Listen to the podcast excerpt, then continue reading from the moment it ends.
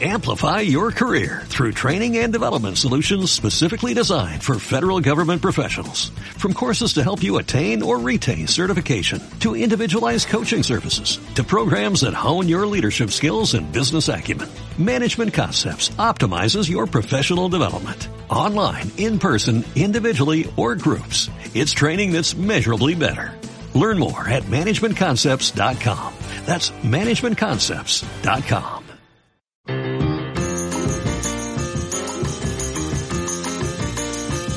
Más que nada. Un programa de Juan Antonio Caro y Ángel Ceballos.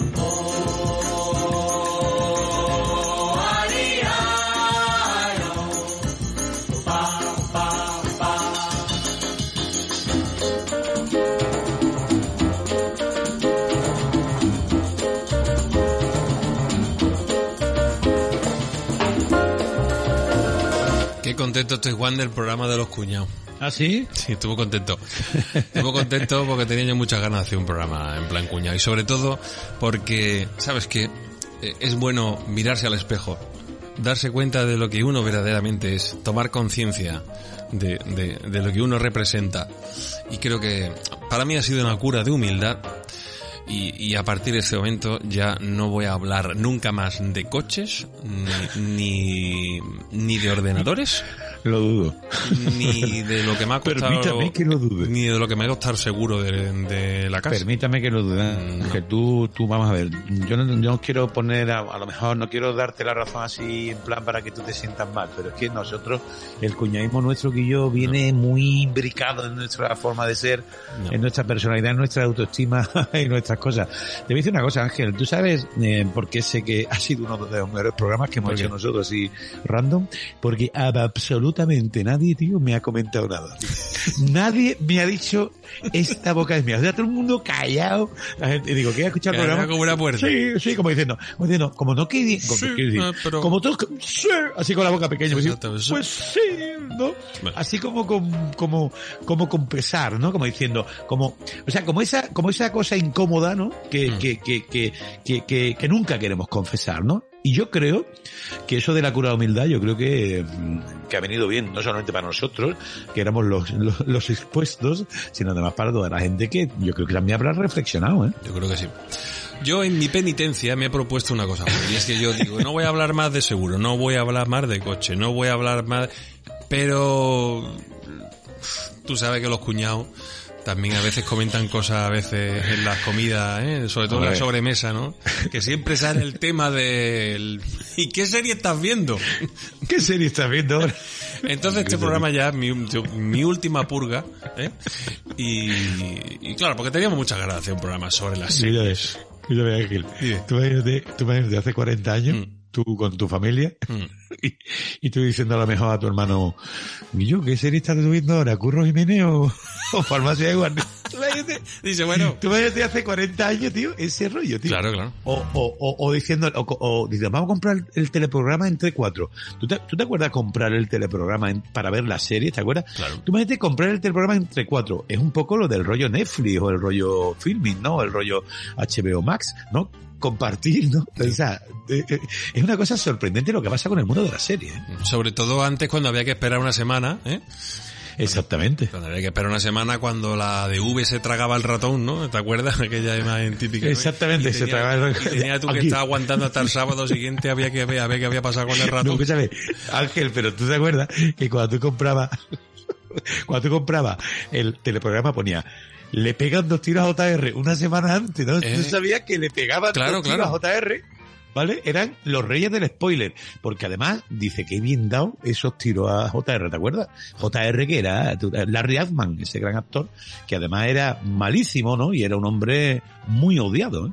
Pero malísimo como actor o malísimo en el... Malísimo como persona porque era era un, era un- era un- un- un- una metáfora del capitalismo más más más, más, eh, Ah. Capitalismo digamos, sí, hombre, ¿te acuerdas? Era Más un era un tejano además. Mm. Muy desagradable. ¿Te acuerdas que estaba eh, JR y el hermano que era Bobby? Que era Bobby, que tenía nombre de perro, que era muy buena persona. ¿Tú te acuerdas, tío, de esa me serie? acuerdo. Ahora me ha venido el La serie Dallas, tío. ¿eh? me, acuerdo. me acuerdo de Pepe da Rosa también imitando. Pepe da Rosa que hizo Dio aquella película. Oye, ¿tú te acuerdas la de la película? Mira, escúchame, la película le llamamos JR, tiene Mm. una de, de Pepe da Rosa, nuestro Pepe da Rosa, tiene una puntuación en Fin- Final Affinity de 2,7, tío. 2,7 la película le llamamos JR, tío. Mucho me parece. Mucho te parece, ¿verdad? Te digo. Pero yo, pues yo fui al cine a ver esa película de... ¿Por de- qué? Me compré la cinta de Pepe da Rosa, tío. Mira, un 2,7 significa que alguien la ha probado. Sí, O exactamente. sea, un 5,6 la ha dado alguien. ¿Sabes qué te quiero decir? Alguien le ha dado un, un 10, a lo mejor. estadísticamente, ¿eh? si la mediana está en el 2,7 la media, pues alguien un 5,6 la ha dado. Porque claro, ceros habrá llevado unos pocos. Eso- Sí, algunos, algunos.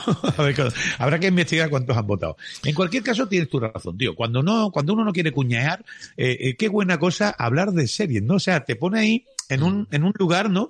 Te colocas a lo mejor en un lugar incluso de privilegio, porque hay mucha gente que no tiene tiempo para ver series, ¿no? Sí. Entonces, vamos a analizar un poquito ese tema, ¿no? Sí, porque el fenómeno serie es un fenómeno que yo creo que a nadie se le escapa. Tú sabes que me he preocupado yo por, me he preocupado yo por buscar datos. ¿Sabes cuántas series, sabes cuántas series hay ahora mismo entre todas las plataformas que hay en España? ¿Sabes cuántas series hay? ¿Cuántas? 4.382. 4.382 series, ¿no? Sí, son datos de Datos, sí, datos, datos de objetivos. diciembre de diciembre de 2022, 4.382. Pocas, pocas veo yo, pocas veo yo si, si algunas de ellas se ven con la intensidad con la que ven alguna gente que yo conozco, ¿eh? Sí, ¿no? Tú imagínate, mira, en Netflix, por ejemplo, ponen una serie que le gusta, por ejemplo, a, a mi pareja, ¿no? Mi pareja que es adictiva, ¿no? Mm. Eh, eh, eh, pone una serie, bueno, le dura, eh, o sea, le dura lo- los 10, las 10 horas de- del metraje. Claro. Mm, Y ya está. Y digo, oye, es imposible, no se puede sostener. Y luego, luego todo lo que hay es muchísima mierda. Además, te lo digo yo, que tengo, em, creo que tengo todas las plataformas, tío, mm, habidas y por haber. Claro, pero, sí, pero yo creo que gasto esta cu- 300 euros en suscripciones. Pero escúchame, pero es que estas 4.300 series eh, son la- las que hay a diciembre, porque hay algunas que se van dando de baja y otras que van entrando en las plataformas, ¿sabes? Entonces, imagínate, yo he hecho un pequeño cálculo matemático, sabes que a mí estas cosas me gustan mucho. Sí, Imagínate, sí, sí. que una persona quisiera ver todas las temporadas de todas estas series ahora mismo, ¿cuánto tiempo necesitaría? ¿Cuánto Joder. tiempo? ¿Cuánto A- tiempo? Sí, aproximadamente a una media de unos mm, arriba abajo 25 o 30 capítulos por serie, porque hay miniseries de 4 Sí, capítulos claro. y hay series de 60 capítulos, ¿no? Y un tiempo medio de 47 minutos, he hecho la cuenta y me salen 10 años sin parar, Para, sin levantarte a mear, digamos, ¿no? sin levantarte a mear. 10 años viendo series. Hostia, qué 10, tortura, ¿no? 10 del verbo 10, como decía mi amigo José Marín, sin parar. Y eso ahora mismo. O sea que es efectivamente, si alguna vez se lo ha preguntado, es absolutamente imposible ver todas las series. Así que hay que cribar y seleccionar. Claro, y además eh, eh, hay que contar el tiempo que tardas en, en- en seleccionar uno, porque en esas 4.000 series no va a haber unas random, ¿no? Tendrás que ir viendo por, ¿no? A lo mejor te puede llevar una hora para seleccionar Sí. Netflix sacó una estadística hace un año, año y medio, y creo que eran como tres, mm, casi tres días al año el que empleabas tú, casi tres días al año de tu tiempo en decidir qué serie o película veías. Bueno, yo calculo un día el tiempo que me he llevado esperando a mis parejas. Me llevé casi seis meses en toda mi vida. pero- o sea que si le sumo ahora el rollo tiempo que he estado con el, con el tema este, ¿no? Hmm. Eh, Es mucho tiempo perdido a lo mejor, ¿no? Sí. Oye, por cierto, ya antes, justo antes de empezar el partido. A ver, confiesa, Juan, ¿cuántas series llevas tú para adelante ahora mismo? Yo, yo puedo llevar 10 series tranquilamente. ¿Diez? 10, 10, 10, 15 series. Porque además, yo, yo soy gourmet, ¿vale? Yo ¿Pero soy tú llevas el tajo parejo o no?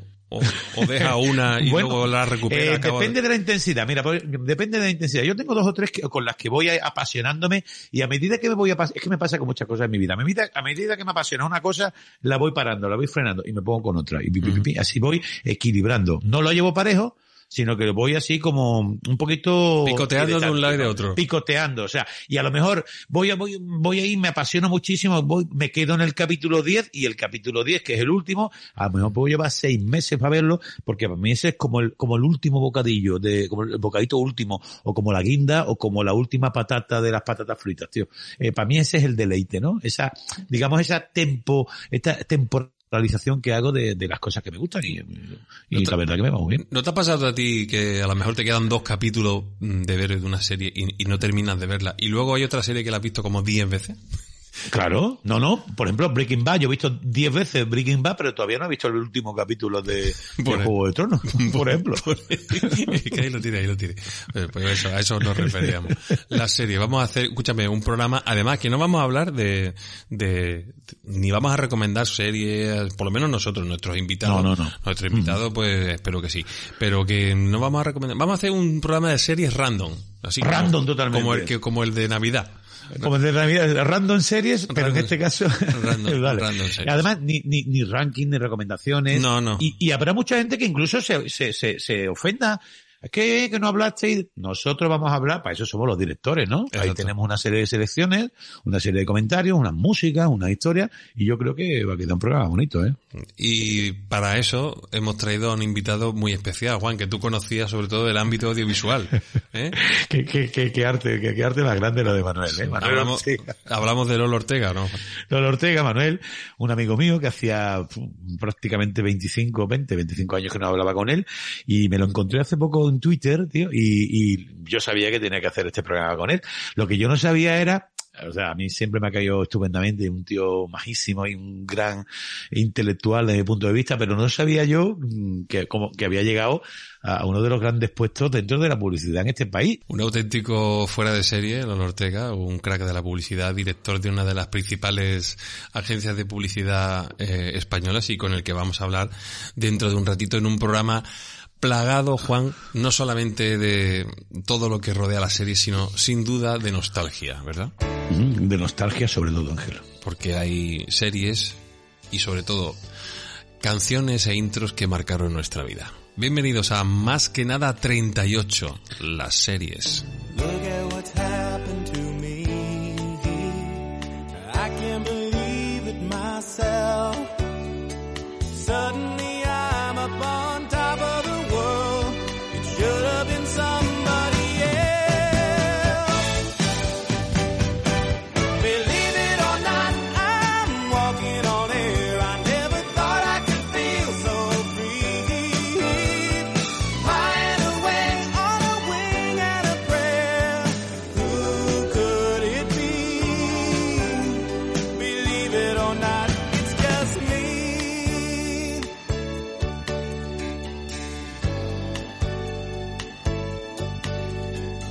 Necesitábamos hablar con, con alguien experto en, la materia, ¿no? Nosotros sabemos mucho de, de cine y de series, pero está claro que somos un poco neófitos, ¿no? Eh, no somos expertos, no somos especialistas y sabéis que siempre nos gusta ese, ese detalle, ¿no? Alguien que sepa algo más que nosotros, alguien que además haya llevado eh, eh, su afición a un punto más y para eso yo recordé hace unos días la, la amistad que tengo con Lolo Ortega, una persona, Ángel, que ya lo tenemos con nosotros, que yo conocí hace mucho tiempo en Puerto Real.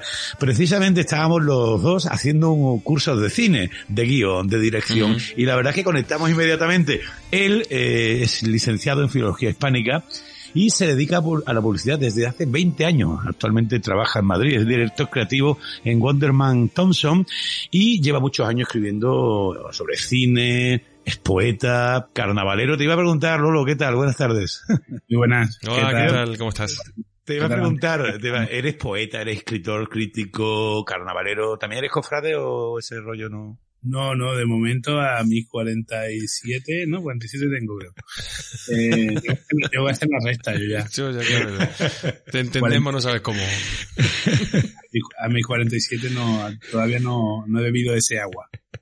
Oye, y la serie, yo te he metido a ti en el este de la serie, pero de series tú y yo nunca hemos hablado. Hemos hablado muchísimo de cine, pero de Sí. series no. Yo he dado por sentado que a ti también te gustan las series. Mira, que no, no, no te había contado. Estoy escribiendo de series en expansión. En la, en la parte de expansión que se llama fuera de serie, Ajá. Es como, como un suplemento así, un poco de, de gourmet, de las series que hay que ver, de el reloj que tienes que tener, el, el hotel al que hay que acudir.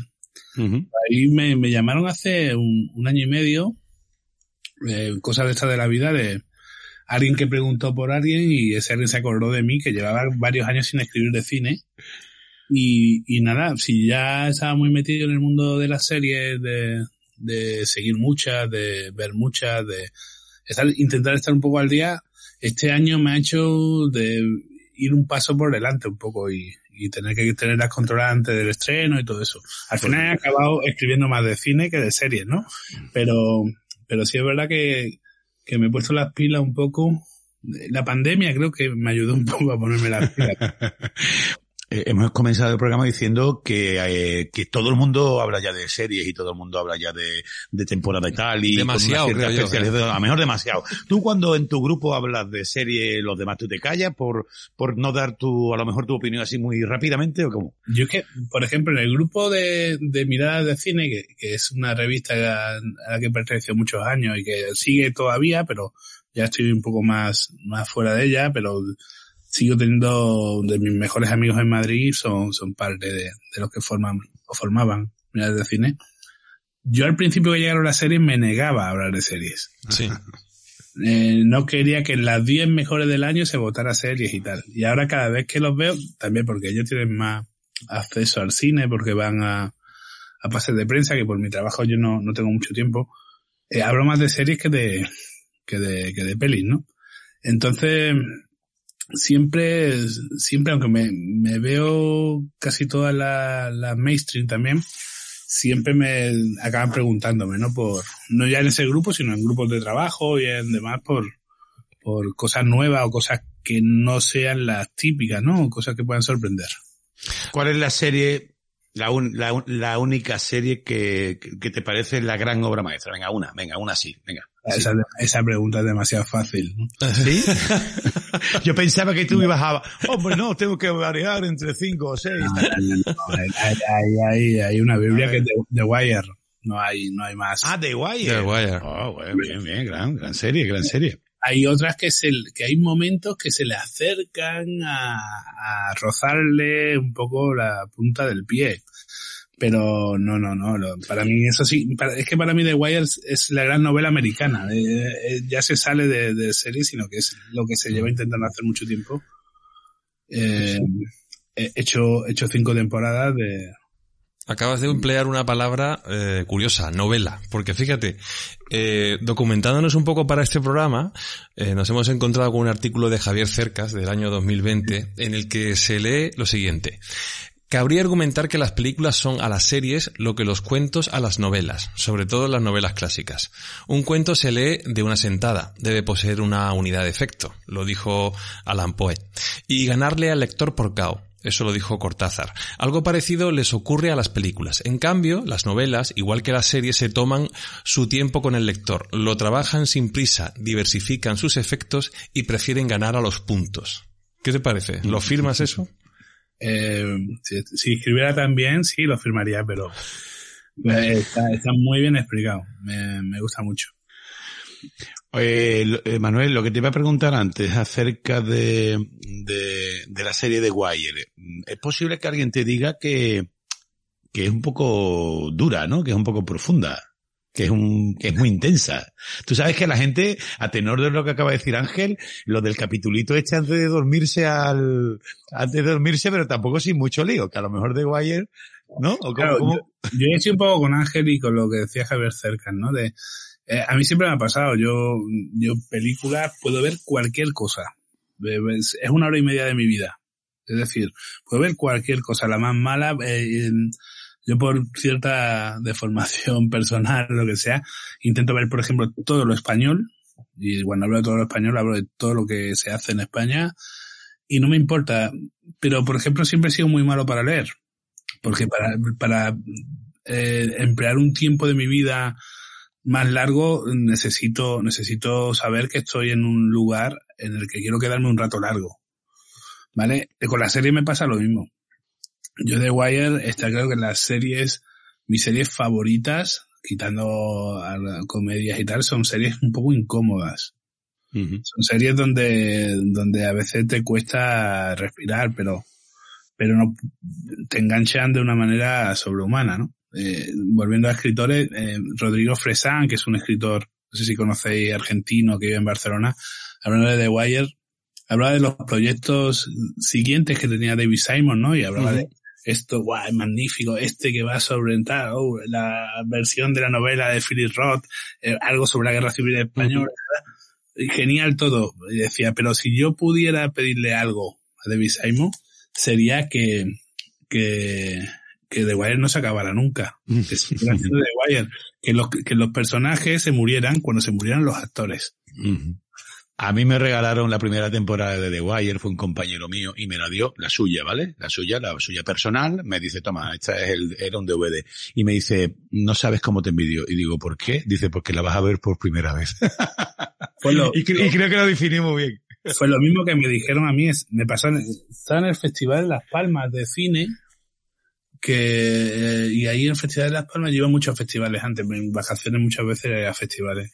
Y el Festival de Las Palmas iba muy poca gente de críticos de cine. Entonces nos juntábamos, incluso gente que no estábamos de acuerdo en, eh, otras veces. Y me acuerdo en una cena en Las Palmas con, con varios críticos, Manu, Manu Yáñez o con Joan Sala eh, de Filming, con, con, no sé si estaba Violeta Kovacic, no me acuerdo. Pero eh, cuando se dieron cuenta que yo no había visto The Wire, Manu dijo eso. Dijo, no sabes cómo te envidio.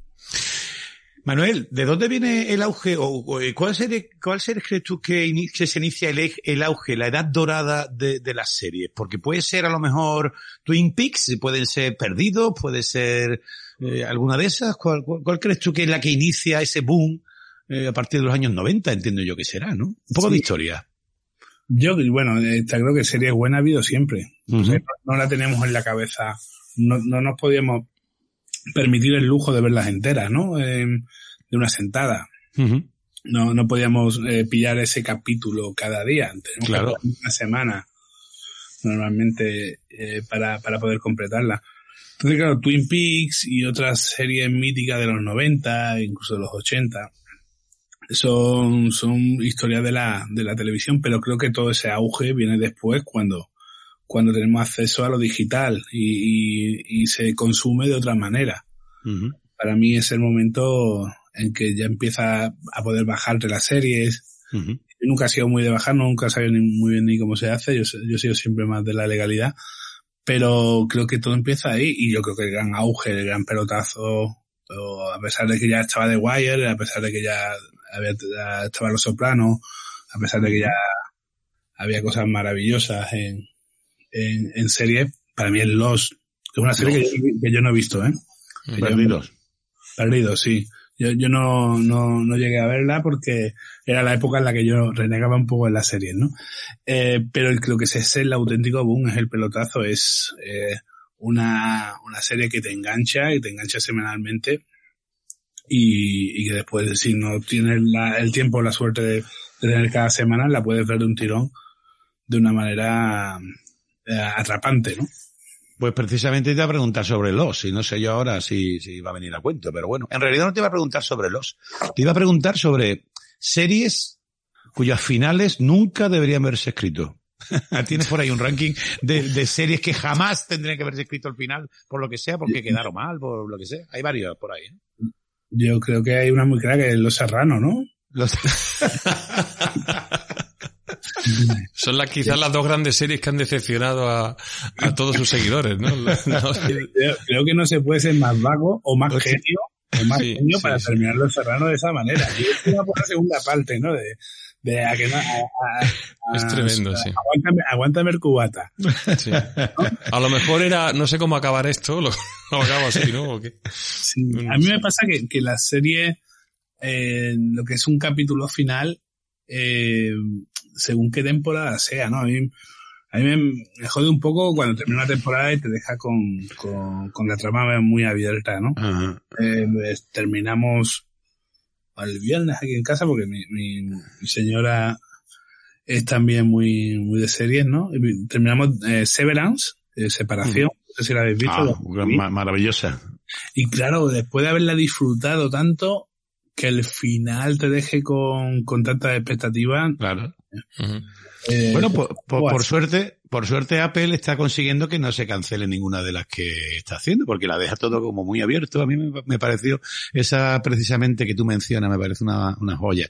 es una, es una auténtica joya, ¿eh? Ma- Manuel, y hemos hablado antes de las decepciones de los finales, pero ¿hay alguna serie que te haya decepcionado especialmente ya desde el principio o, o una vez desarrollada por la gran expectativa que se te había creado ante ella? ¿Recuerdas alguna? ¿Alguna algún gran chasco en, en series? Eh, pues soy, soy de abandonar rápido, ¿eh? Si veo Mm. que algo no me...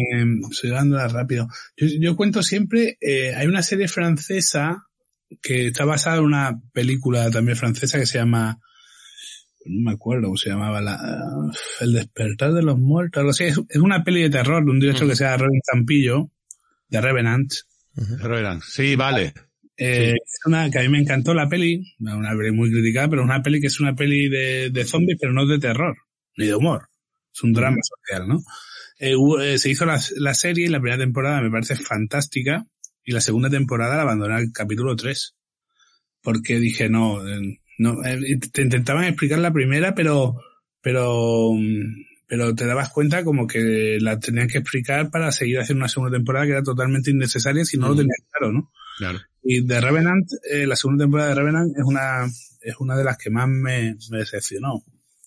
Ha- Has colocado antes un tema interesante que también teníamos ahí. Yo lo había planteado de otra manera, pero tú me has dado las opciones. Eh, amor, eh, amor, eh, eh, matrimonio y serie es posible eh, porque mm, los gustos de una pareja se corresponden.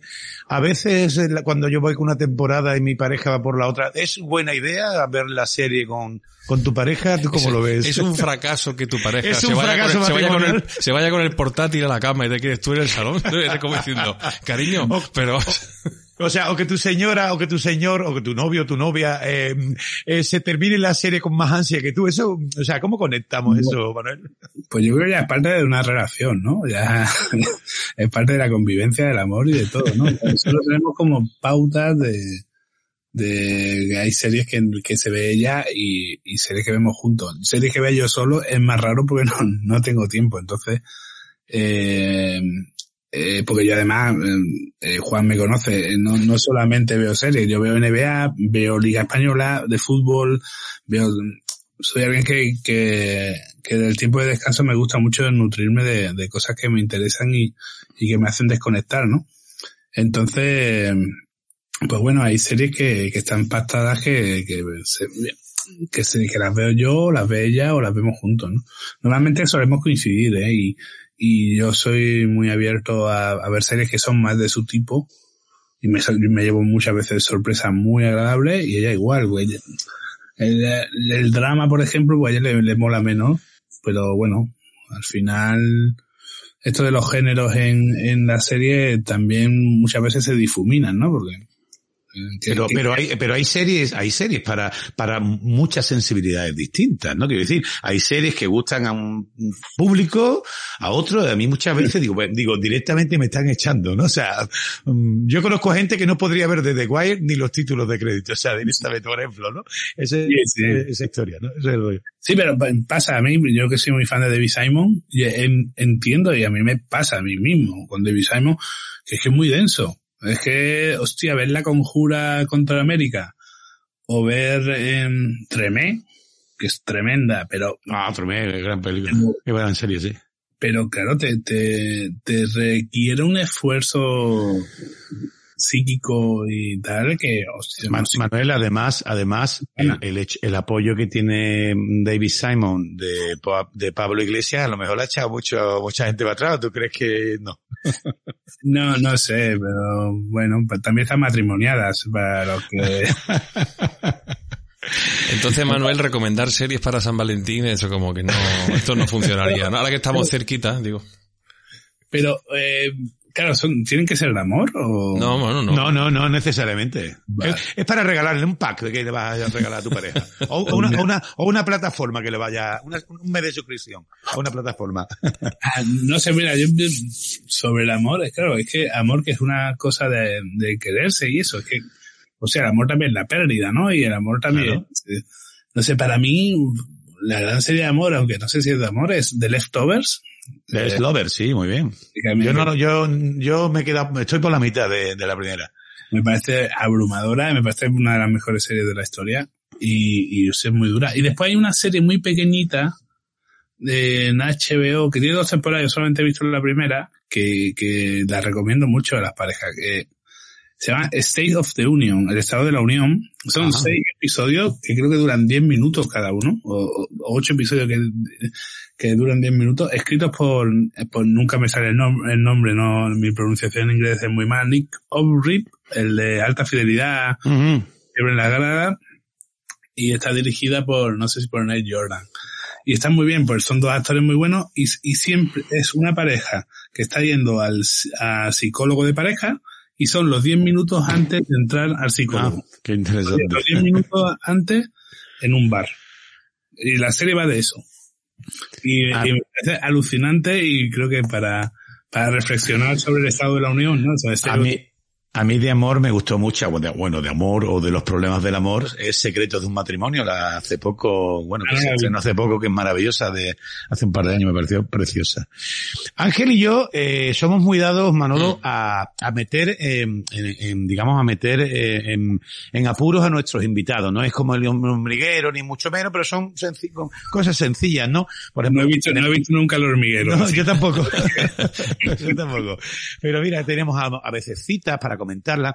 Hoy hemos sacado eh, eh, frases, va a comenzar Ángel y luego yo a la limón iremos comentándote frases célebres Mm. o que nosotros creemos célebres de series. Y además te van a servir no solamente para identificarlas, sino además para ponerles una nota o ubicarlas en el contexto mundo serie. Ángel. ¿comienzas tú, por ejemplo? Sí, yo creo que es una ¿Con un facilita. clásico? Una facilita, Sí. un clásico de los 80. Eh, siempre una reunión acababa con esa famosa frase de y tengan cuidado ahí fuera. Sí. Una de las mejores traducciones de la historia. Es verdad, es verdad. Azules de Hill Street, que aquí fue Sí. canción triste de Hill Street. Canción triste y triste, qué arte, eh, Sí. qué maravilla. Sí, el comandante Furilo. Qué bueno. Esta, por ejemplo, encantaba. Sí, era una gran serie. Yo lo, bueno, éramos muy jóvenes en aquella época, ¿no? Eh, Bueno, yo, bueno, era un niño. Cuatro. Ángel no sé, pero... eh, Sí. sí, Ángel, la recuerdo, la recuerdo, eh, la recuerdo. Sí, yo soy más creo que de tu quinta también. sí, Mm. Bueno, esta, esta frase, a lo mejor eh, puede ser un poco estomagante. ¿He sido yo? Te falta del tono. Bueno, de, en- "He sido realidad, yo". ¿He sido yo? Ah, vale, vale. Ahora ya sí, ¿no? Oye, Cosas pero lo vamos a hacer sin tono, ¿eh? Cosas de casa, ¿no? Es Cosa decir, de casa, Steve Urkel. No, no, nunca fui fan, ¿eh? Nunca. No, no, no. Mm. Venga, sí. Steve Urkel le, le bueno, es es de esas cosas que se repetían millones de, de veces, ¿no? La- eh, ese tipo de serie. Ángel, continúa tú, a ver. Venga. Me encanta que los planes salgan bien. El equipo A. El equipo así. Pero, Oye, bueno, esta, nivelazo de serie. Bueno, Sale Boy George y Ana Obregón en un capítulo. Es verdad, sale verdad, es verdad, es verdad, Obregón, sí. esta a lo mejor es difícil. Esta está rebuscadilla. Todo el mundo miente. Uy. ¿A quién le mentimos siempre? House. House, correcto, House. ¿verdad? Todo el Claro, mundo porque miente. a- todo el mundo He miente. visto, he, he visto dos episodios. Yo en, la- ¿Dos en episodios? esa época de, estamos hablando de finales 90, primeros 2000, vi, vi menos series, ¿eh? Pero sí, pero, sí, algún Ah. episodio vi. A ver, esta, para adentro, Romerales. Esa es de los hombres de Paco. Farmacia de guardia. Farmacia de Ah, guardia. Ah, el- el- el- el- los dos, los dos, eh, la- Sí, los dos policías. los que dos sí, policías, ¿no? Sigue tu ángel. Multiplícate por cero. a los Simpsons, ¿no? Bart Simpson. Eh, besa mi brillante culo metálico. Pues supongo que será Bender, ¿no? Y Eh, Futurama. Bender de Futurama. Que por cierto, un año yo en Chipiona entrevisté a ese hombre, al doblador de Bender. Sí, yo- Y, yo trabajo y- con él, Juan Pérez. Ah, sí. Pues, oye, pues tenía una voz normal y decía yo, eh, y le digo en el, en el programa, dime eso, vengas a mi brillante culo metálico. Es fascinante, tío, cómo cambiaba la Claro, voz. porque en publicidad trabajamos mucho con locutores eh, para hacer la- lo que son las cuñas de radio, para hacer eh, la voz de los anuncios y tal. Y, y los Simpsons se hacen en Madrid. Eh, casi todos se hacen en Barcelona, casi todas las series. Entonces, cuando quieres acudir y no quieres una conexión porque es más caro o quieres estar en el estudio tal, eh, es muy típico llamar a, a, a gente de los Simpsons porque se hacen en Madrid. Entonces, Juan Perucho, que es Bender y es Krusty, por ejemplo. Ajá. Sí. Correcto. eh, Padilla, que es el profesor Skinner, el, el, director Skinner, o Abraham Aguilar. Abraham Aguilar es Krusty, me he equivocado. Eh, son muy típicos de, de, de llamarlos. Y son Por muy cierto, Ma- Manuel Ortega, eh, ¿tú sabes quién es- cuál es el verdadero nombre del, del, doctor- del profesor Skinner? Seymour. De, de Seymour Skinner. ¿Tú sabes que no, no? Seymour Skinner se llama eh, Virgin Tanzanian, porque y le roba, en uno de los capítulos descubrimos que le ha robado la, la, la personalidad a alguien que había muerto, al Seymour Skinner, ¿no? Y es un capítulo maravilloso. Ya. Irving, Irving Tanzanian se llama el doctor, el como Don. Draper, hablando de otra de las grandes series de la historia, ¿no? De ¿De verdad? Otra más. Se acerca el invierno. Bueno, Pues supongo que sea el Juego de Tronos, que yo no lo he visto. Bueno, ves tú, es que eh, eh, tampoco has visto Juego de Tronos, porque yo creo Yo que te aguanté, a ver aguanté cuatro capítulos. Eh, yo me he acordado lo que decías tú antes de soy de poco aguante. Y más cuando la gente está diciendo, "Ah, que está de puta madre. que es-". Y vi cuatro capítulos porque este señor que está aquí me regaló la temporada en DVD. Y y sí, cuando, cuando te agarran, sé que lo tienes que ver, pues Sí, yo sí. lo- normalmente no.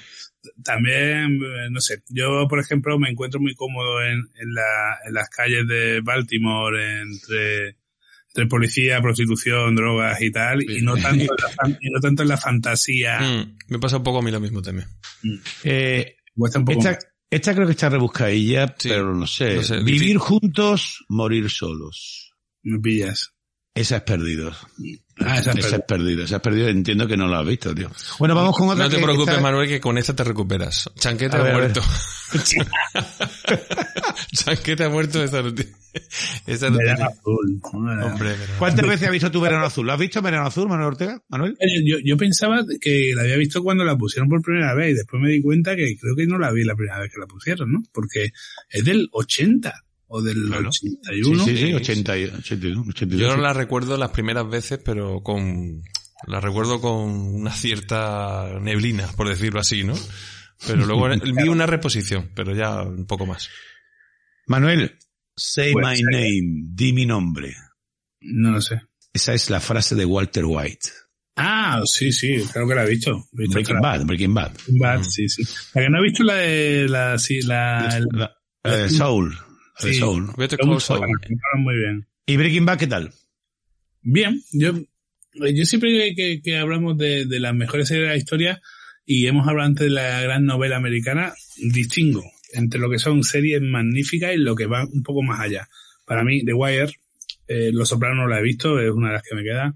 Emma Men, Mad Men. eh, Leftovers eh, y alguna más están un poco en esa liga. Breaking Bad puede ser la mejor serie que no está en esa liga de la historia, porque es, un, es una serie magnífica, pero para mí eh, juega mucho con el con el cliffhanger, ¿no? Con el tema Claro.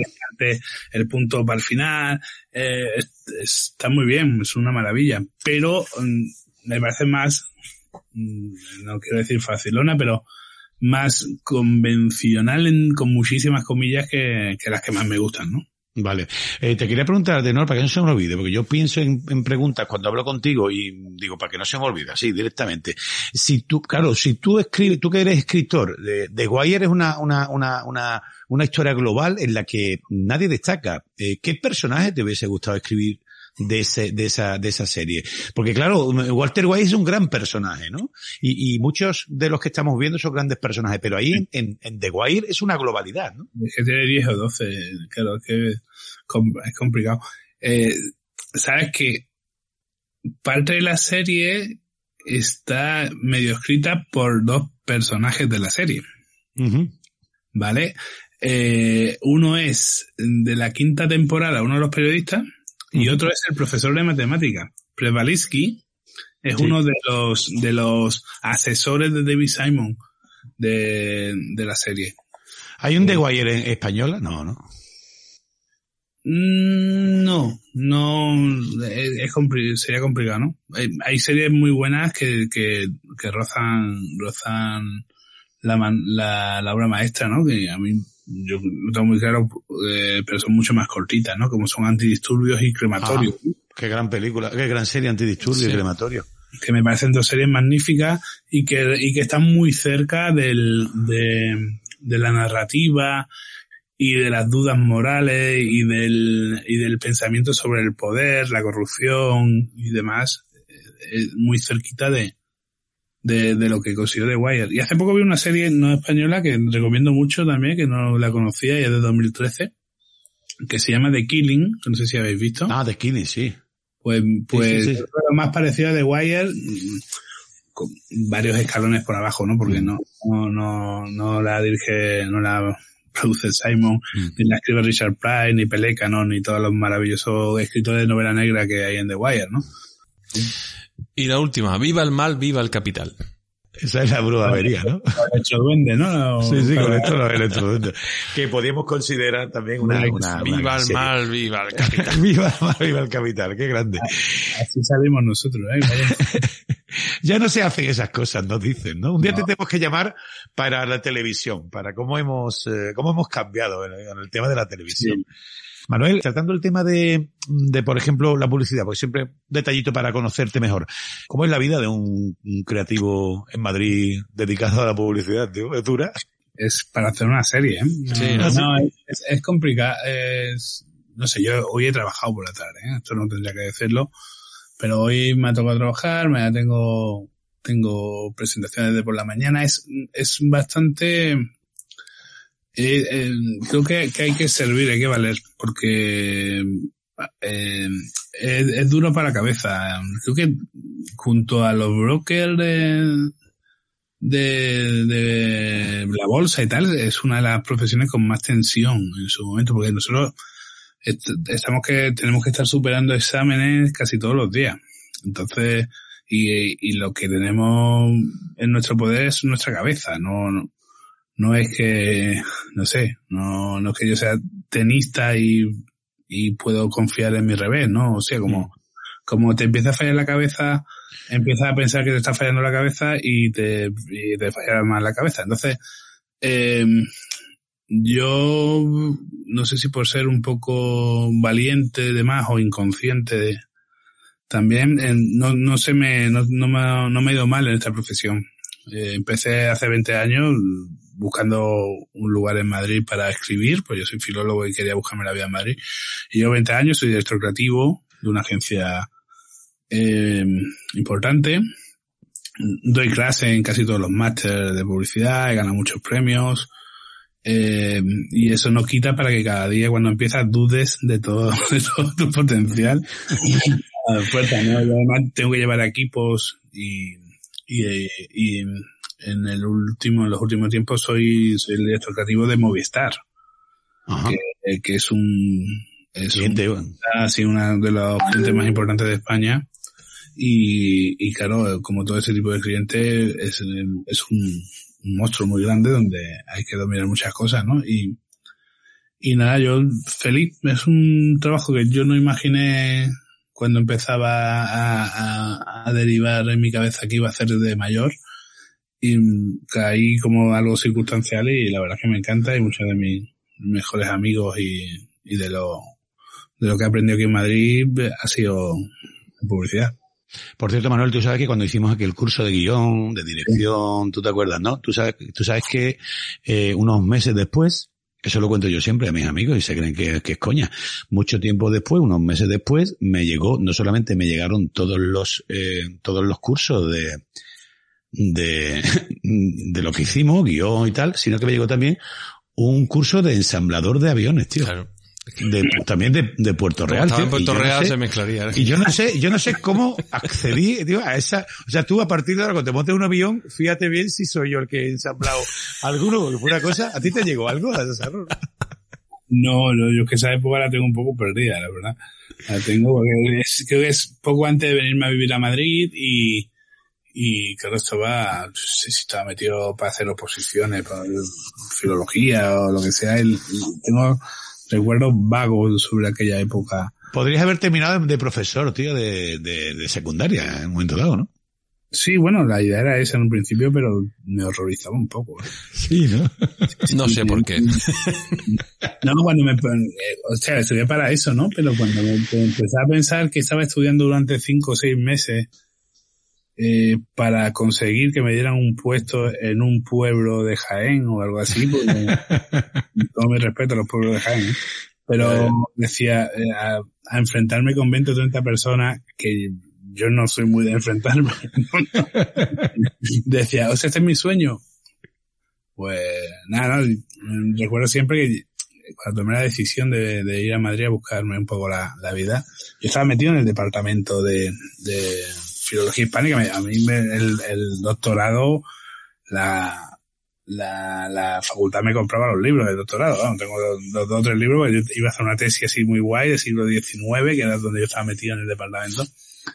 Y me acuerdo que una vez estábamos ahí de copas con los, con, con los profesores, con Alberto González Troyano, que es de, de Sanlúcar. No sé si ya- Sí, sí. era catedrático y tal, y con Fernando Durán, con gente. Y ahí dije, guau, me voy a lanzar. Me estaba tomando una copa y me voy a lanzar. Y dije, "Mm, tengo que hablar con vosotros. Ah, sí, ah. Y dije que no voy a hacer la tesis. ¿Cómo? Que no, que os devuelvo los libros y eso, pero que no voy a hacer la tesis, que me, que me voy a Madrid a, a buscarme la vida como escritor. Y, y, y con, para trabajar en cine o algo. Y, y, y sonrieron aliviados. Me dijeron, menos mal que lo dices tú, padre. Y brindaron, tú no sirves para estar aquí metido en la facultad. Hombre, ¿tú qué vas a hacer aquí? Te, te vas a pudrir.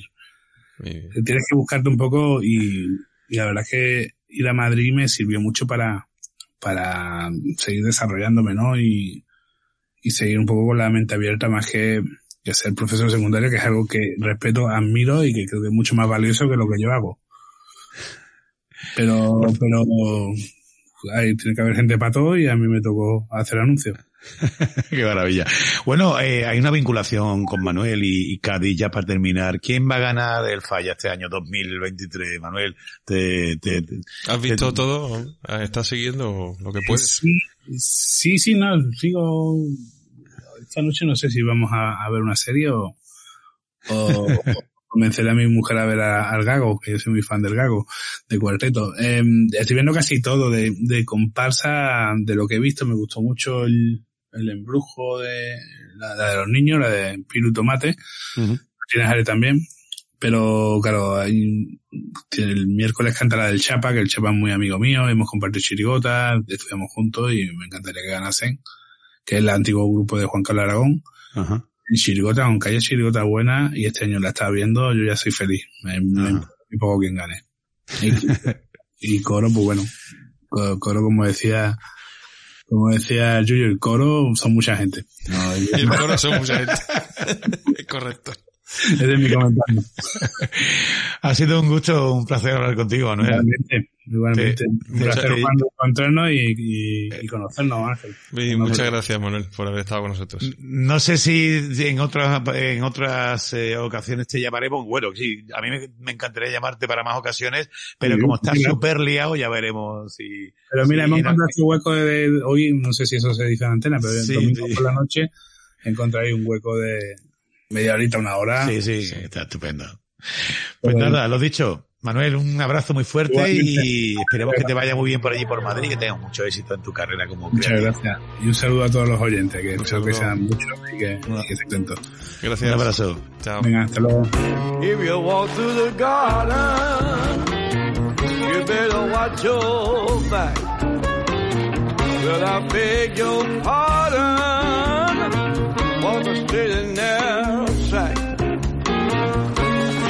walk with Jesus, he'll save your soul. You gotta keep the devil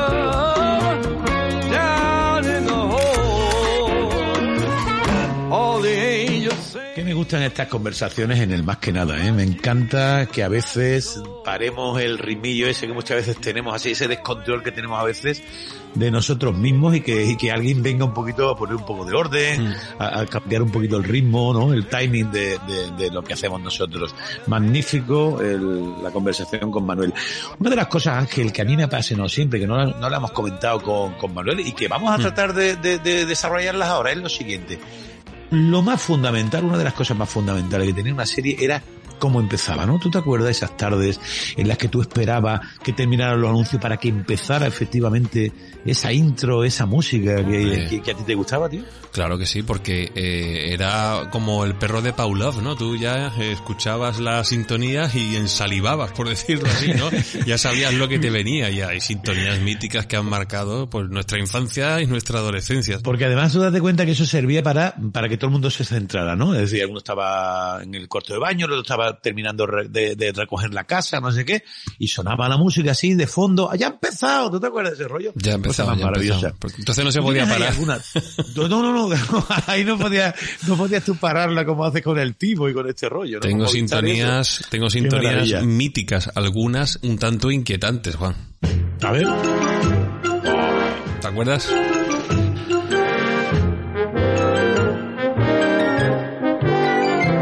Tenemos el, el- el- la serie de Hitchcock. Sí. clásico de los años 50 y los años 60, porque además tú date cuenta que esto se repitió durante muchos años, tío, y era de esas series que tú dabas ya por sentado que ibas a ver una cosa sorprendente. Luego, ¿tú te acuerdas que Chicho Ibáñez Cerrador, cuando hizo lo de la historia por no dormir, también, presen- también presentaba un poco a- al estilo de, de, de Alfred Hitchcock? ¡Qué maravilla!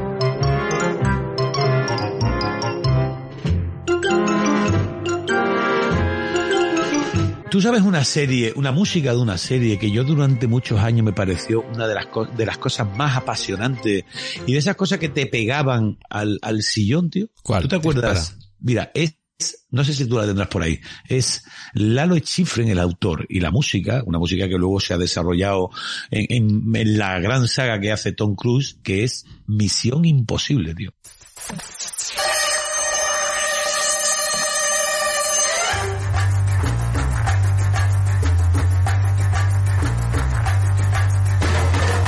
Esta es la versión de Adam Clayton, ¿no? De, Esta es la versión de U2, tío, la versión de Adam Clayton y Larry Mullen, los dos, dos de los que, eh, que forman U2, tío, qué maravilla de música.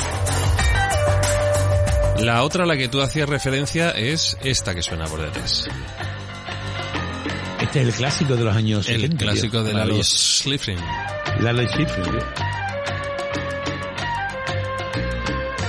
Luego aquella serie derivó en película, ¿no? Llegó Tom Cruise y ya la cagó un poco, ¿no?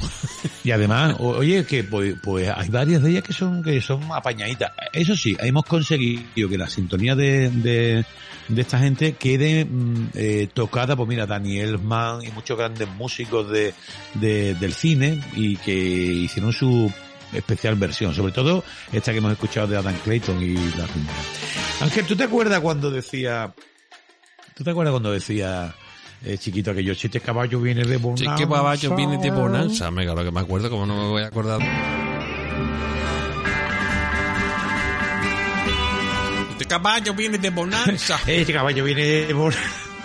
Cosa más grande. Escúchame, eh, ¿tú te acuerdas, tío, de Michael Landon? ¿Te acuerdas Claro. de Michael Landon? Que luego hizo la caza a la pradera. La, Casa de la Pradera. ¿Tú te acuerdas cuando la Casa de la Pradera? Yo tengo un recuerdo de niña que es cuando la Casa de la Pradera Mm. la niña va corriendo, una de las chiquitillas, y se pega un zarpazo. Laura era, ¿no? En- en- Laura o la otra más chica, una que tenía mucha cabeza. Ah, sí. No me acuerdo. Y no me acuerdo, que esa niña, esa niña puede tener ahora 90 años, ¿no? ¿Tú te acuerdas que iba corriendo, iban todos corriendo por la pradera? ¿Eh? ¿Tú te acuerdas que en aquella época Claro. a los niños se les cuidaba más bien poco porque esos niños por la pradera corriendo, tío? ¿Tú Era te un de poco- Landon? Era un poco como la escena esa de ese concurso que hay los ingleses corriendo detrás de un queso. No sé si lo del visto. queso. Hostia, qué maravilla. Era un poco eso. qué mara- me, ha recordado eso. A mí me encantaría hacer ese concurso, que el del salir corriendo por una loma. A lo mejor con- con el concurso queso se de inspiró en Bonanza, no lo sabemos, quién ¿Quién- sabe. Lo mismo quién sabe? dice, oye, pues ¿y si tiramos un queso y vamos volando por la... Ángel, si este programa fuera de, de, de, de- de- de visual, Hmm. ahora mismo tú pondrías a la niña dando oye. Totalmente. Yo es que la, la estoy viendo con la fardita aquella, ¿eh? con el vestido Ah, exactamente. La niña tenía, la niña tenía muchísima cabeza, ¿no? Mucha Mucha, cabeza. cabeza. Era como una rosaura con mucha cabeza y luego las piernecitas muy chiquitillas, los leotardos muy gordos. Y esa niña estaba incomodísima en el rodaje, ¿no? Pero bueno, eh, ahí era una de las series míticas. ¿Tú te acuerdas de Michael Landon también, otra serie maravillosa? Mm. Autopista hacia el cielo. Hombre, que hacía de ¿No te Ángel? ¿cómo no me voy a acordar? Aquella serie que hacía de Ángel. Me, gustaba mucho, me gustaba mucho aquella que serie. era el que o sea que es el trabajo por el que menos ha trabajado Michael Landon porque no cambiaba el careto de que empezaba ponía la cara así se echaba para arriba así como el eh, el cejo para arriba y ponía cara de bueno. Y esa era lo- su interpretación. Qué maravilla. Yo recuerdo con mucha nostalgia una serie y sobre todo un- una frase que marcaba el inicio de una serie. A ver si te suena. A ver, a ver. Tenéis muchos sueños. Buscáis la fama, pero la fama cuesta. Pues aquí es donde vais a empezar a pagar. Con sudor. Quiero veros sudar. Y cuanto mejor lo hagáis, más os voy a pedir que trabajéis y sudéis. ¿Qué te parece? Qué maravilla, qué maravilla. Con eso aprendimos nosotros. Aquí, aquí no podíamos estar todos los días de roneo. ¿Tú te acuerdas? Digo, de cómo, de cómo, ¿no? Nos enseñaron que había que sudar, no solamente para triunfar, sino para cualquier cosa en la vida, ¿eh? ¿Te acuerdas? Venga, a, a ver de cuántos personajes de fama te acuerdas. Venga, un, dos, tres, responde otra vez. Dice tú uno y yo otro. Venga, yo me acuerdo, pero tengo que decir el nombre. Más o menos, el nombre de la serie, la serie. Venga, eh, Leroy, El, profe- el- el profesor Soroski. el profesor, eh, el pianista, Bruno. Vaya, ya me la ha quitado. ya no me acuerdo de más, Escúchame, no. Escúchame, eh, la, la profesora, que me acuerdo La profesora, bueno, ¿cómo se llamaba? La profesora. eh, Tampoco había ¿quién más, muchos, tío? muchos más personajes, ¿no? Te- No, no era- había muchos más, ¿no? El héroe era El- el, el malote. director, ¿no? El, direct- el, el héroe era el malote, el malote. Eh, pero lo, El héroe lo- en el marote, que por cierto murió el hombre. Murió. Claro. Mm. Murió de sida, de hecho, el hombre. Sí. Eh, en los años 80, sí, sí. Leroy que era, le era, Leroy que era muy macarrilla, Sí. ¿eh? pero tenía un gran talento, pero claro, el talento si no está bien llevado, eh, la verdad es que eh, el talento ya sabes que si no está bien llevado, al final te lleva a la autodestrucción. En esa época había mucho calentador, ¿tú te acuerdas? Los Hombre, calentadores. los calentadores de, de- de- de los gemelos, dices tú, claro. Los gemelos. ¿Tú te, tú te pusiste Hombre, alguna vez Y calentador? de aquellos, ma- y aquellos mayor. eh, y eso. Yo nunca me puse calentador. No, no creo que hubiera estado yo muy favorecido con un calentador de eso. Pero, pero lo ponía, lo, era, eso era unisex, ¿no? Lo podíamos poner uno. Yo no, nu- yo no, nunca. yo- vamos, yo no sé, sí, lo- los chavales de la serie se lo ponían, pero yo he visto pocos calentadores. O sea, tú imagínate que, tú imagínate, Ángel, Tengo que estar yo precioso con los Pacheco cal- con- Tengo que estar yo precioso con los calentadores, Con calentadores, tío. Hubiera ido a los... Bueno, yo llevaba un chándal, ¿tú te acuerdas chándal mío rosa? Hombre, Que era muy, muy de héroe. Sí, ya lo creo. Yo me hubiera ido a los gitanos a buscar unos calentadores a juego con tu sanda. Calentadores no, pero durante una época yo llevé unos cinturones los vaqueros que recordaban a cierto caballero llamado Michael Knight. Qué cosa No te más acordarás, te acordarás, te Qué maravilla, por favor, si esa, esas tardes maravillosas. Esa más grande, Guille. El coche fantástico es una trepidante aventura de un hombre que no existe, Vale. en un mundo lleno de peligros. Pues, eh, todavía me, todavía me, me, me- me pongo cachondo cuando, cuando escucho esto, Juan. Qué tío más grande el Michael Knight. Digo- Miguel Caballero sería, ¿no? Digo, Michael Miguel Caballero, Miguel Caballero. Knight, Miguel un joven solitario embarcado en una cruzada para salvar la causa de los inocentes, los indefensos, los débiles, dentro de un mundo de criminales que operan al margen de la ley. Ángel. Venga, me encanta de las introducciones. Dime. Sí, me- me- maravilloso. ¿Tú te acuerdas? Tú ahora mismo, tú ahora mismo, el, cuando tú hablas al iPhone, que yo te he visto hablar al iWatch, tú eres un poco Michael, un poco Miguel Caballero, ¿eh? Sí. Hola Siri, ¿me puedes decir Michael Knight mm, qué ha sido de él? Oye Siri, ahora no me vas a hablar, me vas a dejar malamente. Mira, Oye, que no habla. le estoy hablando a mi reloj y no me habla. Siri, dime algo. Ese es el de Reyes, cámbialo, tío. Soy más de escuchar, dice. Vaya, que- hombre. Es que tú también has mencionado a Miguel Caballero, Michael Knight, que a lo mejor ella no está por la labor, ¿no? Oye Siri, tráeme a Kit. A ver, ¿dice algo? Aquí tienes los datos de contacto de Kiss. No, Kiss, no, Kit. Kiss no, Kit, Kit. Pregúntale quién es David Hasselhoff. A ver si lo, lo pronuncias bien. Oye Siri, ¿quién es David Hasselhoff? Aquí tienes los datos de contacto de José Asals. Pero no, no, no, que te estoy preguntando, eh, ¿cómo se llama el actor del coche fantástico? Oye Siri, ¿cómo se llama el actor del coche fantástico? Nada, no me hace ni puñetero. Escúchame, pregúntale por Pamela Anderson. Pregúntale. Oye Siri, ¿quién es Pamela Anderson? Esto es lo que he encontrado en Wikipedia ahora.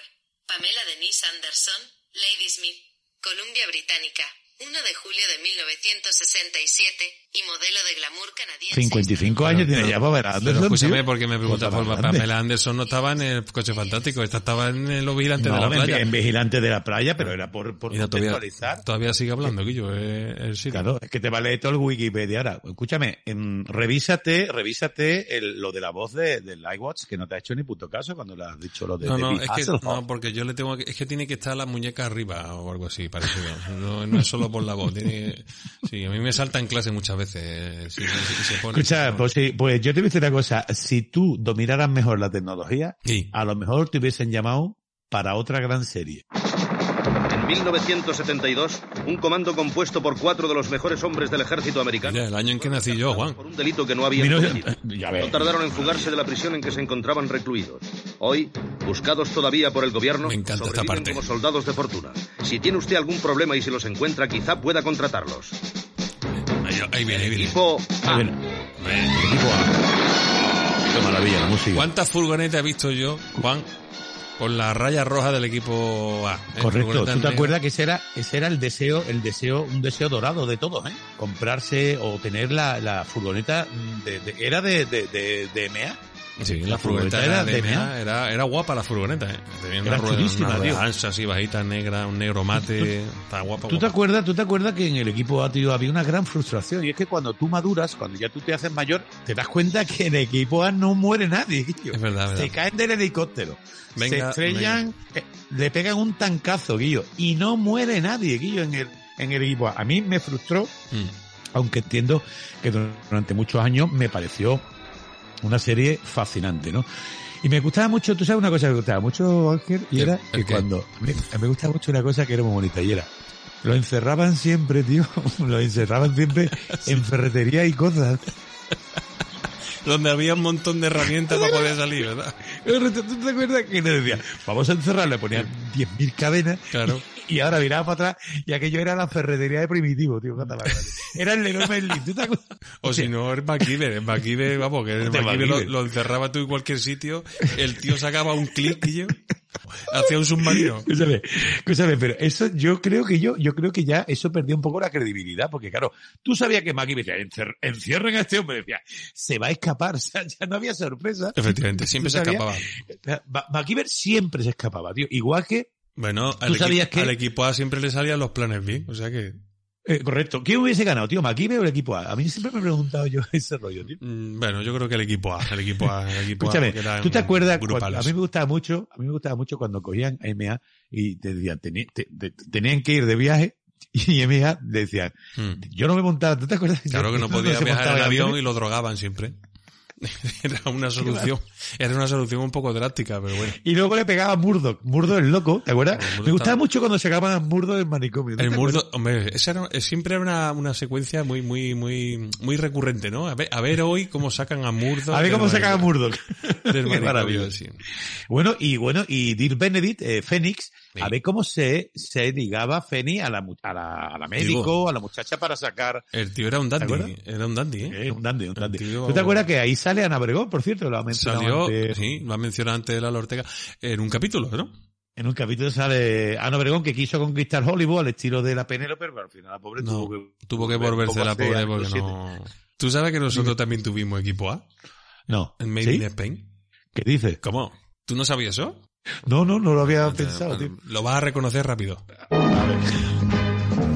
Ahí lo lleva. Es verdad, cariño. Es verdad, es verdad. Ellos fueron, ellos fueron encarcelados por un delito que no cometen. Bueno, el cartel, el barquero sí mata a dos o tres. Sí, Curro Jiménez mata a dos o tres. Le parte la barca. digo.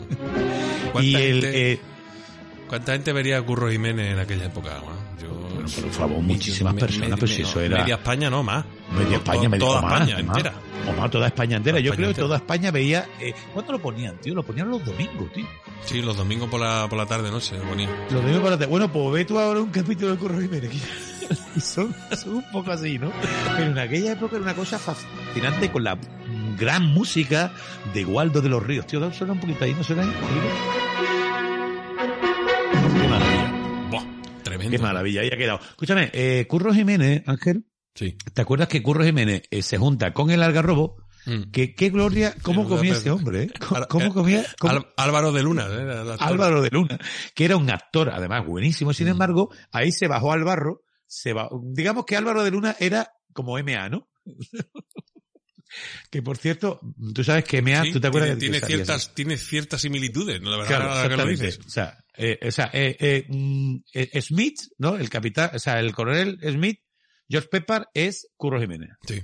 Curro Jiménez, me encanta que los pones salgan salgan bien, el Mm. Pero puro, con patilla, pero con patilla. El con, coronel, pati- pero con con patilla. y, y navaja, Y navaja. y navaja, y navaja de esta de abril, ¿no? Navaja, Navaja de esta de-. Mm. navaja de cadena. Y luego, eh, eh, digamos, eh, MA sería Álvaro de Luna, Mm. ¿no? Eh, no habría loco porque Murdo no existiría, No. ¿no? Murdo no existiría. ¿Y el estudiante? Y el, el guapo, el estudiante sería el guapo, el estudiante sería Fénix, Fénix el era que el se la ligaba. Porque- Eh, pero- claro. Y luego estaba el gitano, que nadie se acuerda nunca de quién era el gitano. ¿Tú te acuerdas? No, el gitano no, estaba ahí No me random, acuerdo cómo se llamaba, no me acuerdo cómo se El llamaba. gitano siempre lo buscaban a última hora. Decía, El "Tío, hace estudiante, el estudiante era como Fénix, pero en versión en llevo, a, versión lle- taleguera. llevo a término lo que, o sea, él, él- él sí que se En la llevaba de calle, ¿no? El otro. versión taleguera. en versión taleguera. Porque mira que era lindo y guapo el Pepe Sancho, ¿eh? que Muy más grande, ¿eh? Luego, bueno, guapera, una voz, bueno, un actorazo, ¿eh? Un actorazo. Por cierto, hoy lo he mencionado, hoy lo hemos mencionado en Crematorio, cuando en la gran serie de Movistar, Crematorio, el protagonista es Pepe Sancho. Ahí estaba hablando Álvaro de Luna, Pepe Sancho, Sancho Gracia, y aquí, en Curro de Jiménez, en el segundo capítulo sale, guapísima, como nunca se ha visto, a Isabel Pantoja, tío. Claro. Guapísima. Es verdad, es verdad, es verdad. Cuando la Isabel. Pantoja, la Isabel Pantoja estaba en todo lo suyo. ¿eh? Hombre, eh, eh, mucho antes de Paquirri Y mucho antes de Paquirri. Ya la pobre ha venido un poquito a menos. Eh, las cosas como Y ya, bueno, ya, la edad, ¿no? La edad, no todos con la edad. la edad no cuñamos y todos con la edad cuñamos. No, y nosotros somos como, se nos pone como la el cabeza buen gorda. vino, Juan. Nosotros somos como buen vino y como buenos cuñados, mm, cada vez estamos mejor. Ángel, pero ya tenemos unos años, ¿eh? Sí. Pero no tenemos un año y te puedo decir que se nos puede catalogar en base, creo, tío, Mm, a la emoción mm. De determinadas músicas, tío. Buah.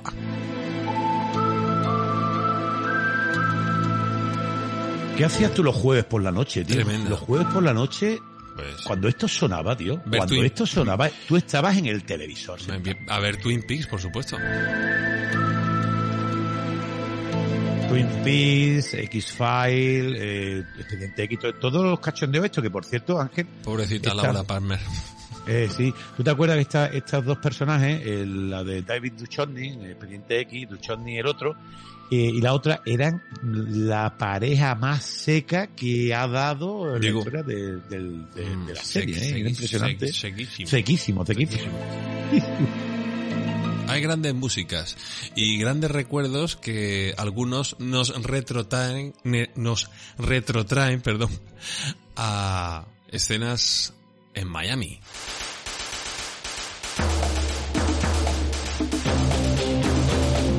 ¡Buah! Parece que estoy viendo el Ferrari blanco, ¿eh? ¿Te acuerdas? Sí, sí, y la, y la chaquetita blanca con el Nicky, con el Nicky azul de, de Don Johnson, tío. Y los flamencos volando. Los flamencos volando. El Sonic ¿Y tú te acuerdas que tú tenías esta música grabada en una cinta, tío? De, de Claro, yo tenía, tenía, yo tenía esta música y yo me compré hasta el disco de Jan Hammer, gran disco, por De cierto. Jan Hammer, tío, Jan una- Hammer, qué maravilla, tío. Pero esto me suena un montón y no sé de qué. Sí. Mira, ¿sabes de qué te suena esto? Esta sintonía la utilizábamos tú y yo, Juan, cuando ¿Cómo? estábamos en Onda Cero en Sevilla. Porque da la casualidad de que esto dura exactamente un minuto. Entonces cuando, cuando quedaba un minuto para que entrara el informativo, yo te ponía, te tiraba la música esta como para decirte, oye, Juan, abrevia Que abrevia que suenan los pitíos. Qué maravilla, tío. Oye, eh, Ángel, me encanta la de Miami Vice, que por cierto, tú y yo la hemos puesto en discotecas y la hemos bailado en discotecas.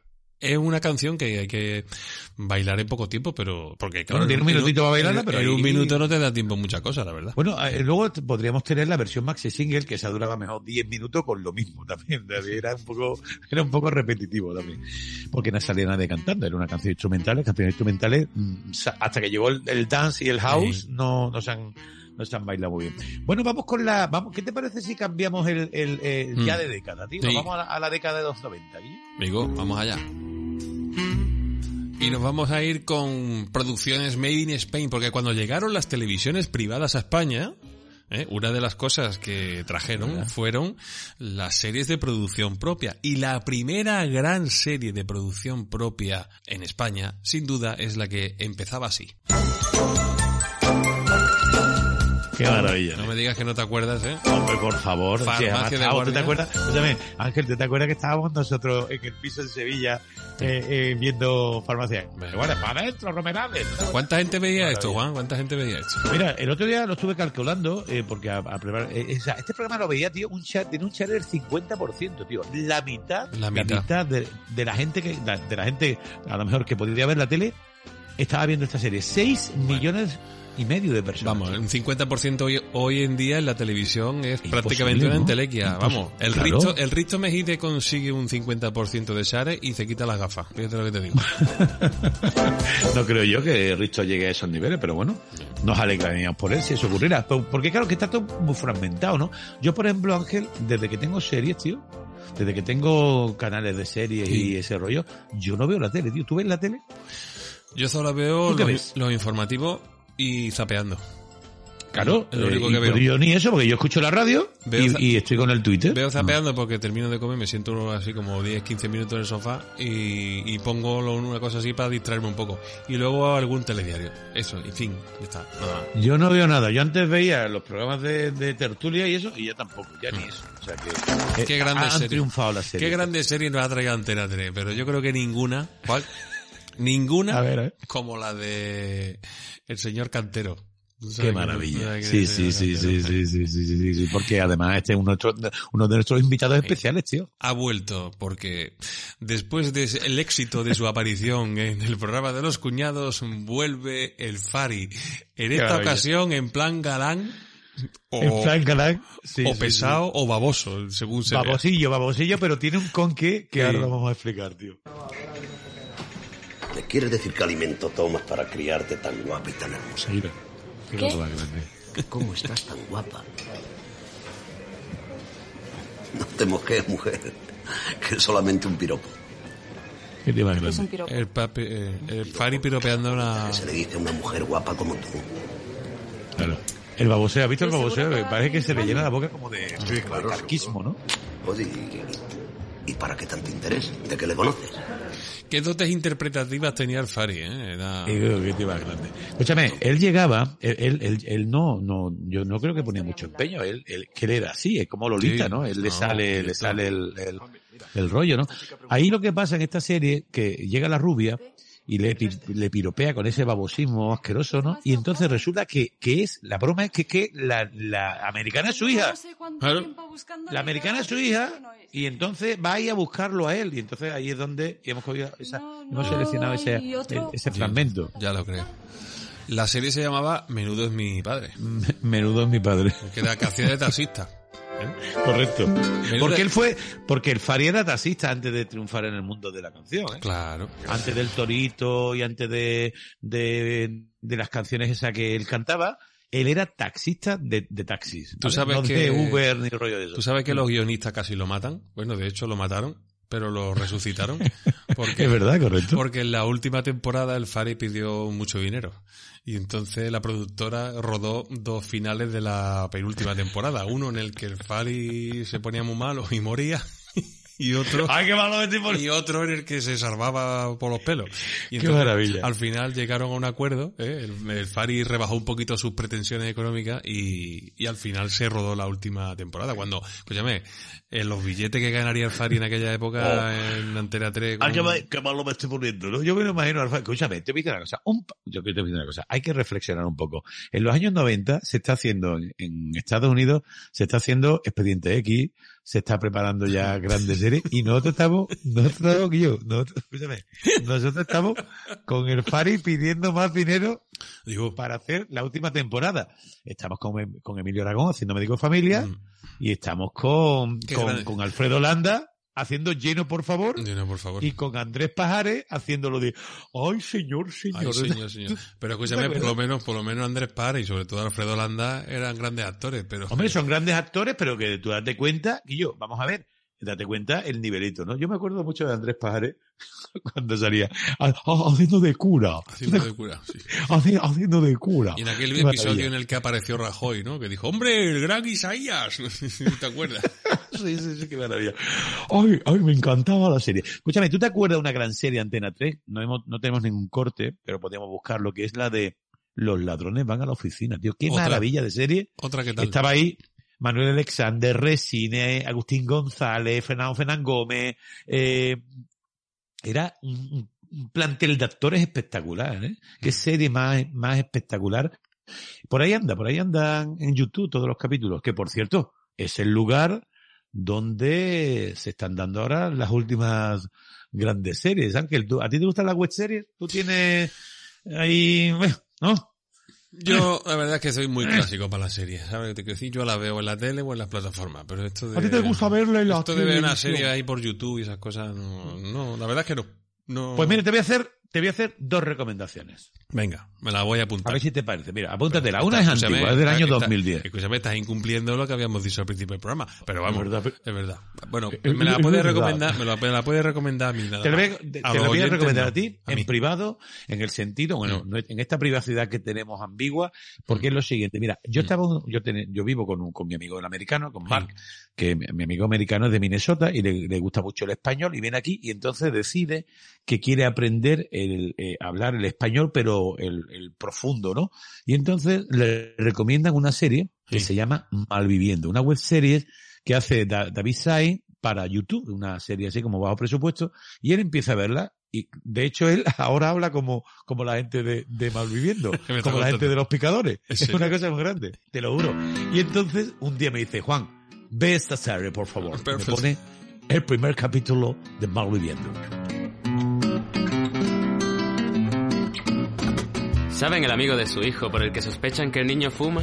¿O el novio de su hija por el que se preguntan en qué han fallado al educarla? ¿Me dice que tu amigo americano habla así, entonces? Mi amigo americano habla así ya, tío, le, encanta el negro, el zurdo y toda esa gente.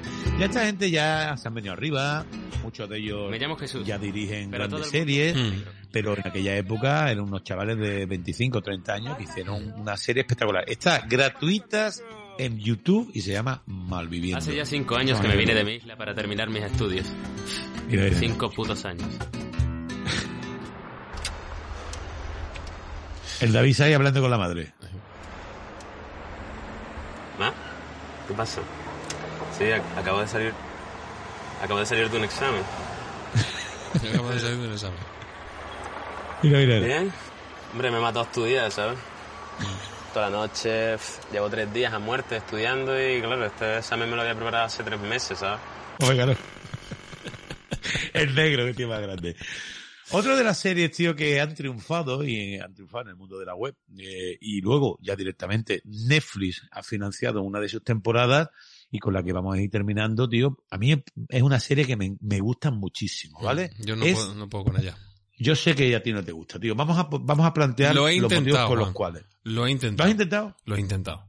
He Es que tú eres muy especial para las series, tío. No, no, soy especial, me gusta o no me gusta. Yo, como decía Lalo hace un momento, eh, si no aguanto tres capítulos, no, no sigo. ¿Para qué, Vale. ¿Para qué voy a seguir? Bien, de la que estamos hablando es Paquita Sala. Mm. Paquita Sala es una mujer, eh, o sea, es una, una, una empresaria del espectáculo, una manager que Mm. venida menos, ¿vale? Que solamente tiene pues a Belinda Washington como, como cliente y a poco más. Y eh, cuentan sus vicisitudes. A mí me parece una, una, una gran serie de los, de los Javis, ¿no? Pero sin embargo, a ti no te gusta tanto. Yo ¿Y por he de reconocer, he de reconocer que tiene momentos y golpes mm, muy divertidos. Pero globalmente la serie me aburre soberanamente. Pero vamos, cosas graciosas puedes encontrar. Tú, cariño, ¿te has hecho un dedo últimamente? Pero no es mí, pero qué pregunta es esa, por favor, se te me está yendo la olla. Hay un vídeo, ¿eh? Virando por todas las redes con esta señorita, ¿eh? En su Instagram, haciéndose un dedo, pero un dedoncio, un dedón, ¿eh? A ver, pero vamos a ver. ¿Es un error? ¿Qué es un error? Qué maravilla. Qué grande es Yolanda, Este- por cierto. eh. Es Yolanda Ramos. Este es el personaje Noemí Argüelles, que es la que viene a revitalizar eh, la empresa. Y es cuando, este es el momento en el que cuando a Belinda, a Belinda Washington, le manda a un municipal, a un guardia civil, le manda un vídeo erótico. Claro. No ofendes de ninguna manera. No te hieres la sensibilidad, es de una sensualidad. Noemí, escúchame. Sígueme el juego. Pero esto está inspirado en hechos reales, ¿no, Juan? Ah, Sí, sí, bueno, sí, claro, yo creo que está inspirado en hechos reales ahora que lo estás diciendo, ¿no? Claro. Pues esto me suena a mí de un vídeo de una, Sí, hombre, una concejal. Estoy explicando. A ver, a ver, espérate. Sí, hostia, es verdad. Claro, hombre, ¿eh? Eso no era, claro, el, el dedazo ese no era... El dedazo. voy a buscar por internet, Bueno, dedazo es cuando, te cuando un partido político te señala y te pone A ver, voy a poner, Esto- com- esto- pero espérate, datos esto que, es yo no me acuerdo el nombre. Concejala. Dedazo era en otro sentido. Una concejala, Era una sí. concejala, una concejala. La concejala del PSOE, ¿no? Era del Voy a poner PSOE. concejala PSOE dedo. Sí. A ver lo que sale. Concejala. Juan. Un edil del PSOE en Toledo insulta a una periodista. Mete- no, este no es. Juan, a ver las cosas que le mete. No. las cosas que le mete al móvil que luego empieza a, a sacarte cosas Escúchame, raras. un ¿Eh? concejal, una concejal de PSOE admite que contrató dedo. No, esto tampoco. No, tampoco. eso no es. Concejala dedo, tienes que ser un poco más explícito, Juan. A ver, concejala. ¿Pongo guardia civil? No. Concejala. Pon, pon, pon mm, filtración. Filtración concejala. Concejala teléfono móvil. Eh, dedo, móvil. Dedo. Dedo. Voy a poner, voy a poner dedo. Bon- Pon- Dedo. Ah, no, ya sé lo que tienes que poner. Ya, espérate. Vídeo íntimo. Vídeo conce- íntimo. concejala. Dime, dime. Vídeo íntimo, concejala. Ya se está seguro que te sale.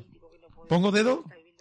Bueno, pues dedo, yo creo que no es necesario. El algoritmo, el algoritmo yo creo que le va a contestar. No, si ya sabemos de lo Ya, que ya, ya, ya está, ya está, ya está, ya está, ya está, ya está. Ya sé de quién estamos hablando. Exactamente. Eh, ¿verdad? El vídeo, el ¿De vídeo de la concejala del. PSOE, olvido, eh, correcto, olvido hormigo. ¡Ostras! Corre, es verdad. Olvido. Olvido hormigo, ¿dónde andará, tío? Olvido hormigo, es verdad. Bueno, se hizo muy famoso En los aquella filtración.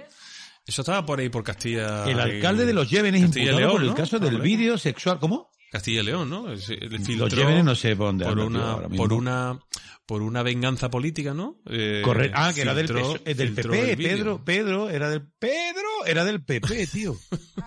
Vale, vale. Claro, el vídeo se difundió desde alcaldía, pero a ella no le vino mal, Mm. porque, de ahí no vino mal porque ella triunfó, ¿no? Ella estuvo en Gran Hermano, creo, algo de eso, ¿no? Mm, Claro, yo- y, y luego una segunda parte, ¿no? Que tenía que ver con, porque claro, este, este corte de Paquita Salas todavía nos va a recordar todavía más aquello. A ver, a ver, dale caña hay cosas nuevas aquí. Mira, mira, mira. ¿Qué es esto? Esto, sálvame. Hablemos fuerte, por favor. Estamos todos a ver, ¿qué?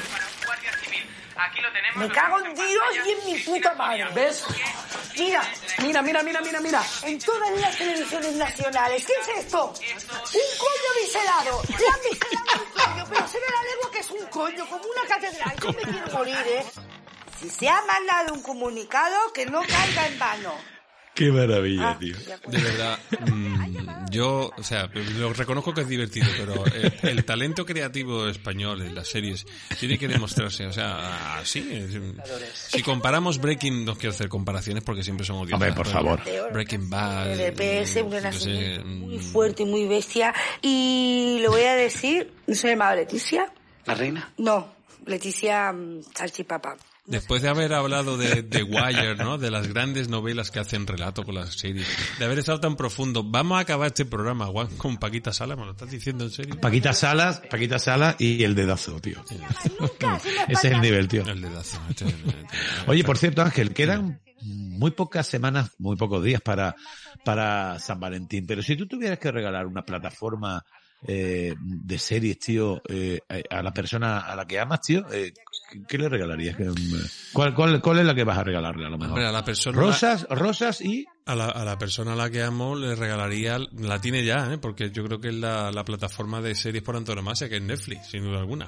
¿eh? Porque, Netflix, ¿no? Claro, es la que más series tiene de, de todas Vale, las vale. plataformas. De- que casi, casi, du- no, más que duplica la siguiente, que es la de, que es Prime Video. Así que yo regalaría Netflix si no lo Tú tiras por Netflix, ¿no? Vale, yo, es que como yo no puedo regalar nada porque yo lo tengo todo y a la persona que amo está todo el día viendo, viendo, viendo Netflix y ese rollo, a lo mejor le regalo, eh, de- le regalo un pin de filming, porque filming la tiene aquí como de, Filming. como de, de, Filming es más de películas, ¿no? O también eh, es pero- claro, más de películas y de series así noruegas y eso que, que ella no termina de, De series no, termina de cogerle el corte. Hombre, ella, eh, ella, ti- eh, mi, mi, mi pareja es de series, no, a nosotros que no nos gusta contar las intimidades, ¿no? Pero mi pareja es de series noruegas, pero en la que haya investigaciones y rollos de eso. Si salen gente noruega con problemática a lo mejor intelectual y eso no le interesa. Pero series turcas y esto, series turcas no, ¿no? No, no, no. Bueno, y series iraníes y eso. ¿Tú sabes quién echó de menos en este programa? ¿Quién? ¿A quién? A nuestro a nuestro gran eh, conocedor de las del mundo de Pretty Woman, el presidente de Pretty Woman. Es verdad, teníamos que haberlo Lo llamado. hubiese traído aquí para hablar de series de amor, que a él Ah, le gusta mucho ese cachondeo y no lo hemos llamado para participar. Bueno. Bueno, pues lo emplazamos para a lo mejor una Lo segunda parte. ¿no? Podemos hacer un especial románticos, romanticones. Un especial romanticones eh, y, y televisiones, sí. ¿no? En fin, bueno, Juan, vamos a cerrar kiosco. Venga. Que ya llevamos mucho tiempo, nos hemos pasado y vamos a dejar a nuestros oyentes a que sigan con las series que llevan para adelante. Y que disfruten de estos 15 días. Volvemos en un par de semanitas con el más que nada 39. ¿eh? Ya tenemos fiebre importante. ¿eh? Hemos pasado de 38. Correcto. Así que veremos a ver lo que pasa y si, y si, y si, y si tenemos, vamos, efectos secundarios perversos. Pásenlo bien durante estos días y nos encontramos en un par de semanas. Saludos. Paquita tiene una pena, Paquita quiere más. Con el mundo por montera maneja la ciudad. Ay, si Paquita supiera que maneja su suerte en prodigio, su mente y su forma de andar. Ay, Paquita, señora niña bonita, pacientes son que andando mucho más fácil llegar. Y dice, ay, Paquita, consiga mucho una visita. Todos te quieren, todos te buscan. Más que nada, Paquita. un programa de Juan Antonio Caro y Ángel Ceballos. Amplify your career through training and development solutions specifically designed for federal government professionals. From courses to help you attain or retain certification, to individualized coaching services, to programs that hone your leadership skills and business acumen, Management Concepts optimizes your professional development. Online, in person, individually, or groups. It's training that's measurably better. Learn more at managementconcepts.com. That's managementconcepts.com.